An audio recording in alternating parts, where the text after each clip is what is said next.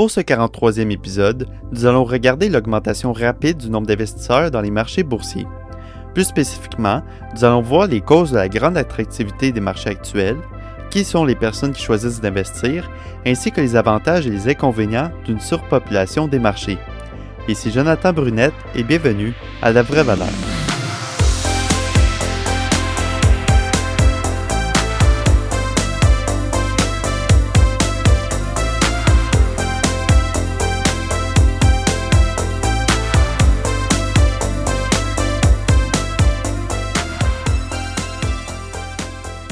Le contenu de ce podcast reflète seulement mes opinions personnelles.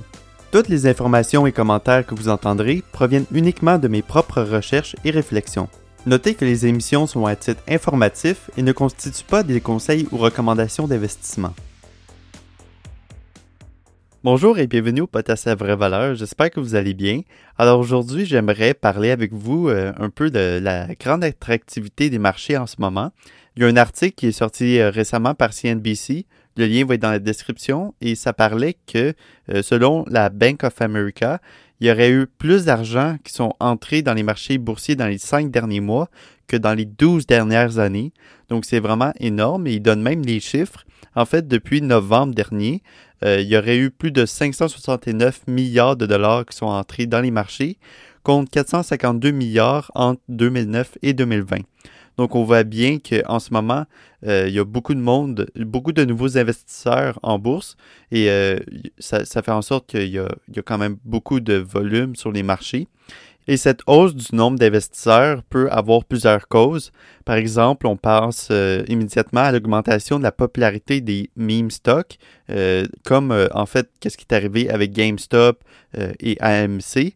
je vous invite pour en savoir plus, allez écouter l'épisode 32 euh, qui se nomme La frénésie de GameStop. Mais ces titres-là ont été vraiment la proie d'Internet et euh, ça a causé une augmentation de 40% du volume des transactions au premier trimestre de 2020 comparément au trimestre d'avant. Donc déjà ici, on a une cause très importante et je vais y revenir un peu plus tard. Mais euh, si on regarde une autre cause, on a un grand sentiment de confiance envers l'inflation et l'augmentation générale des marchés. Euh, effectivement, depuis euh, la chute de 2020 à l'annonce d'une de nouvelle pandémie, les marchés ont remonté très rapidement.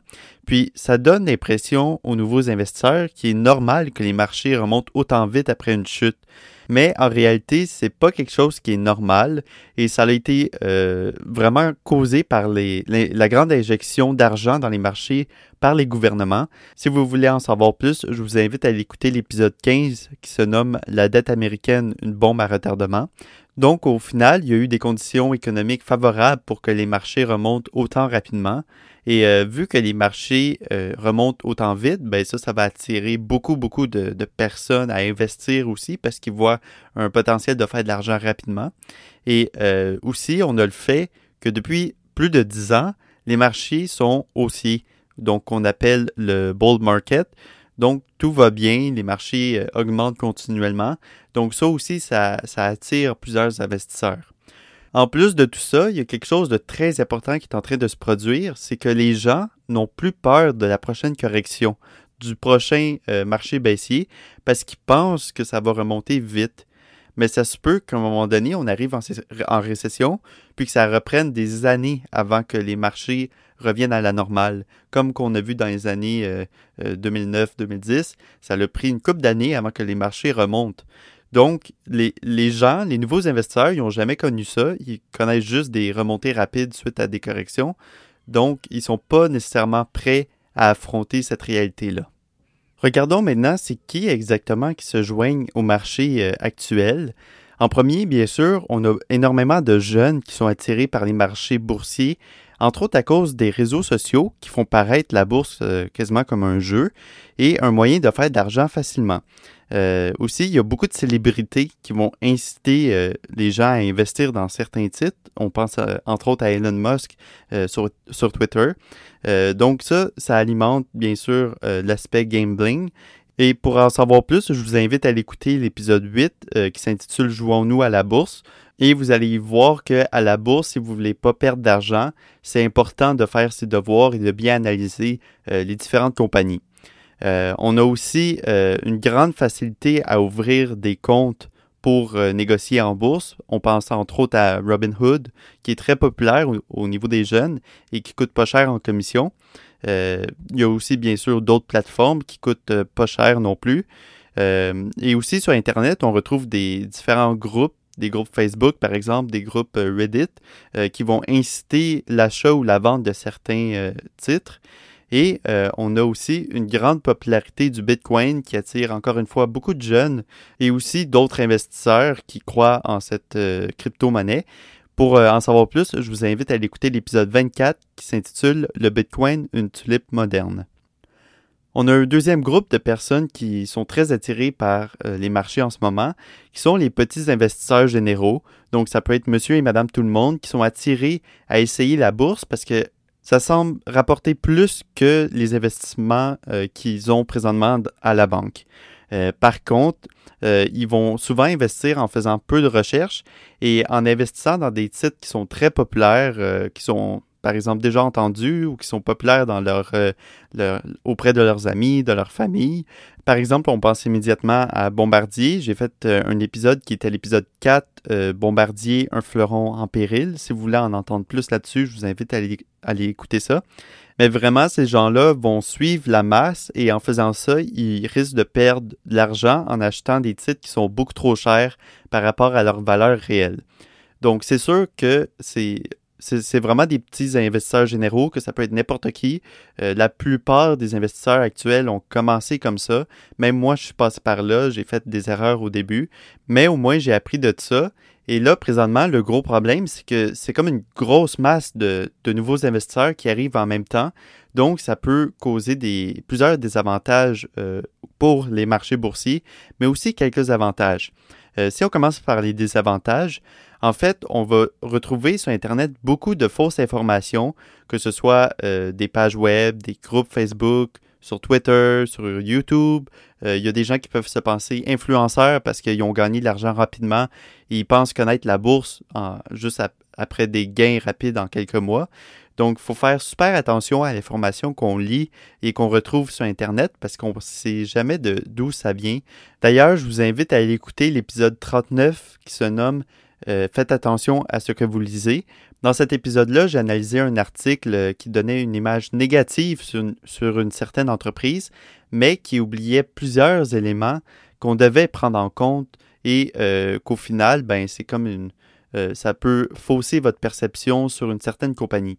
Donc, c'est vraiment important de vérifier les sources de l'auteur, de, voir aussi si l'auteur a regardé le bon et le mauvais côté, pas juste le mauvais côté. Donc, il faut vraiment faire une analyse, euh, une bonne analyse avant d'acheter une compagnie. Un autre désavantage euh, avec le grand nombre d'investisseurs en ce moment, c'est que ça va rendre les marchés plus volatiles, bien sûr. Aussi, ça va être plus difficile de se trouver des compagnies à rabais à cause que les marchés n'arrêtent pas de monter. Donc, c'est normal en ce moment si vous voulez acheter une certaine compagnie, mais vous la trouvez vraiment trop chère et vraiment au-dessus de sa valeur réelle euh, parce que justement, les marchés n'arrêtent pas de monter. Un autre désavantage, et là, ça peut vraiment affecter vos investissements, c'est euh, en fait, c'est des groupes qui peuvent euh, venir affecter une certaine compagnie. Par exemple, si vous aviez décidé de shorter GameStop parce que vous croyez vraiment que l'entreprise va mal aller dans le futur, Bien sûr, vous savez que vous prenez un risque en faisant ça, mais vous aviez fait des très bonnes analyses, vous saviez exactement qu'est-ce que, euh, pourquoi vous devriez shorter le titre, mais que finalement sur Internet, il y a vraiment des groupes de jeunes qui se décident, OK, tout le monde, on se met contre ceux qui shortent euh, cette compagnie-là. Donc moi, je trouve ça vraiment euh, triste de voir ça. Euh, c'était vraiment comme une mini révolution, mais au final, ça reste quelque chose qu'on va, euh, qu'on pourrait ne jamais penser qui pourrait arriver. Euh, et pourtant, c'est arrivé. Donc, il faut faire quand même attention à ça. Et avec un plus grand nombre d'investisseurs, ben, ça pourrait arriver plus souvent.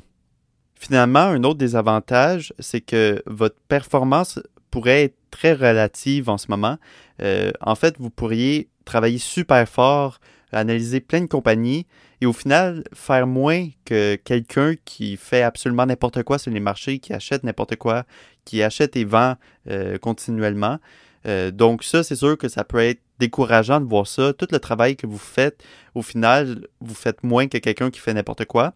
Mais ça, pensez que c'est vraiment pour le court terme, parce que vous, vous avez choisi d'investir à long terme, bien sûr. Donc, en investissant comme ça, vous avez probablement acheté des compagnies euh, en dessous de leur valeur intrinsèque. Donc, vous risquez, s'il arrive quelque chose, de perdre beaucoup moins d'argent que quelqu'un qui fait juste acheter et vendre n'importe quand et n'importe quoi. D'un autre côté, il y a aussi des avantages à ce qu'il y ait beaucoup de personnes euh, sur les marchés. Euh, par exemple, si les marchés se mettent à descendre, ben, ils vont descendre beaucoup. Donc, vous pourriez euh, avoir plus de chances de trouver des opportunités à investir dans une certaine compagnie que vous, que vous aimez, que vous avez étudiée. Et pourquoi ça descendrait plus vite? En fait, quand on est inexpérimenté et qu'on ne connaît pas ça, on a peur euh, de perdre de l'argent. Donc, dès que ça va descendre, ben, il y a beaucoup d'investisseurs qui vont se mettre à vendre et qui vont faire descendre les marchés encore plus rapidement. Un autre avantage, c'est qu'il y a beaucoup plus de gens en ce moment qui s'intéressent à la bourse. Donc ça, c'est une, très bonne chose. Euh, oui, les réseaux sociaux, ça amène leur lot de désavantages, mais en même temps, ça, fait intéresser plusieurs personnes à la bourse. Et il y a une partie d'entre eux que si euh, les marchés un jour se mettent à descendre, euh, ils vont perdre de l'argent, bien sûr. Et il y en a une partie qui vont juste quitter la bourse parce qu'ils ont perdu plein d'argent. Et il y en a d'autres que, même s'ils ont perdu plein d'argent, ils vont apprendre de ça, ils vont se mettre à, plus analyser qu'est-ce qu'ils achètent et faire des investissements pour le long terme. Donc ça, c'est super bien, euh, encore une fois. Et un autre avantage, c'est qu'il y a de plus en plus de compagnies en bourse, parce que c'est vraiment un moment opportun, bien sûr, pour entrer sur les marchés, vu qu'il y a beaucoup d'argent, il y a beaucoup d'investisseurs. Donc, il y a plus de compagnies privées qui vont choisir de devenir publiques. Et si on regarde des statistiques euh, du nombre de nouvelles entreprises en bourse euh, dans les dernières années, euh, j'ai mis un, lien dans la description et sur la page web d'un graphique qui, est super intéressant à regarder. Mais juste pour vous donner un exemple, en 2021, il y a eu 429 nouvelles entreprises en bourse contre 480 pour 2020. Donc, on voit, on est juste au début de l'année 2021 et on rattrape déjà l'année 2020. Et 2019, on était à seulement 232 nouvelles entreprises. Donc, ça, augmente de plus en plus rapidement. Je vous invite vraiment à aller voir le graphique. Euh, on voit vraiment une forte tendance. Et si vous regardiez plus dans les années 2009-2010, euh, ben là, il n'y avait vraiment pas beaucoup de nouvelles entreprises, entre 60 et 70, si je me rappelle bien. Donc, on voit vraiment une grande augmentation du nombre de nouvelles entreprises en bourse. Et ça, bien sûr, ça a des avantages au niveau des emplois. Euh, il y a plusieurs compagnies qui ont pu se financer facilement et donc créer euh, de nouveaux emplois. Euh, au final, bien sûr, s'il y a un marché baissier, il y a plusieurs de ces entreprises-là qui vont peut-être faire faillite ou qui vont se faire racheter ou qui vont finir privatiser, donc que leurs actionnaires principaux vont racheter l'entreprise parce qu'elle n'était pas nécessairement la meilleure, il y avait soit trop de compétiteurs, mais vu que là, on est vraiment dans un marché favorable pour les nouvelles entreprises, ben, ça les incite à aller chercher euh, du financement provenant des investisseurs. Alors, c'est ça qui conclut l'épisode aujourd'hui. J'espère que ça va vous avoir intéressé. Si vous aussi, vous êtes un nouvel investisseur en bourse, euh, je vous invite tout d'abord par commencer à écouter les autres émissions du podcast. J'ai fait référence à plusieurs autres épisodes aujourd'hui. Euh, dans le fond, c'est vraiment pour vous inciter à mieux apprendre, mieux investir et euh, mieux connaître les différents concepts. Donc tout ça, ça va faire en sorte que vous allez faire des meilleurs choix, mieux analyser aussi.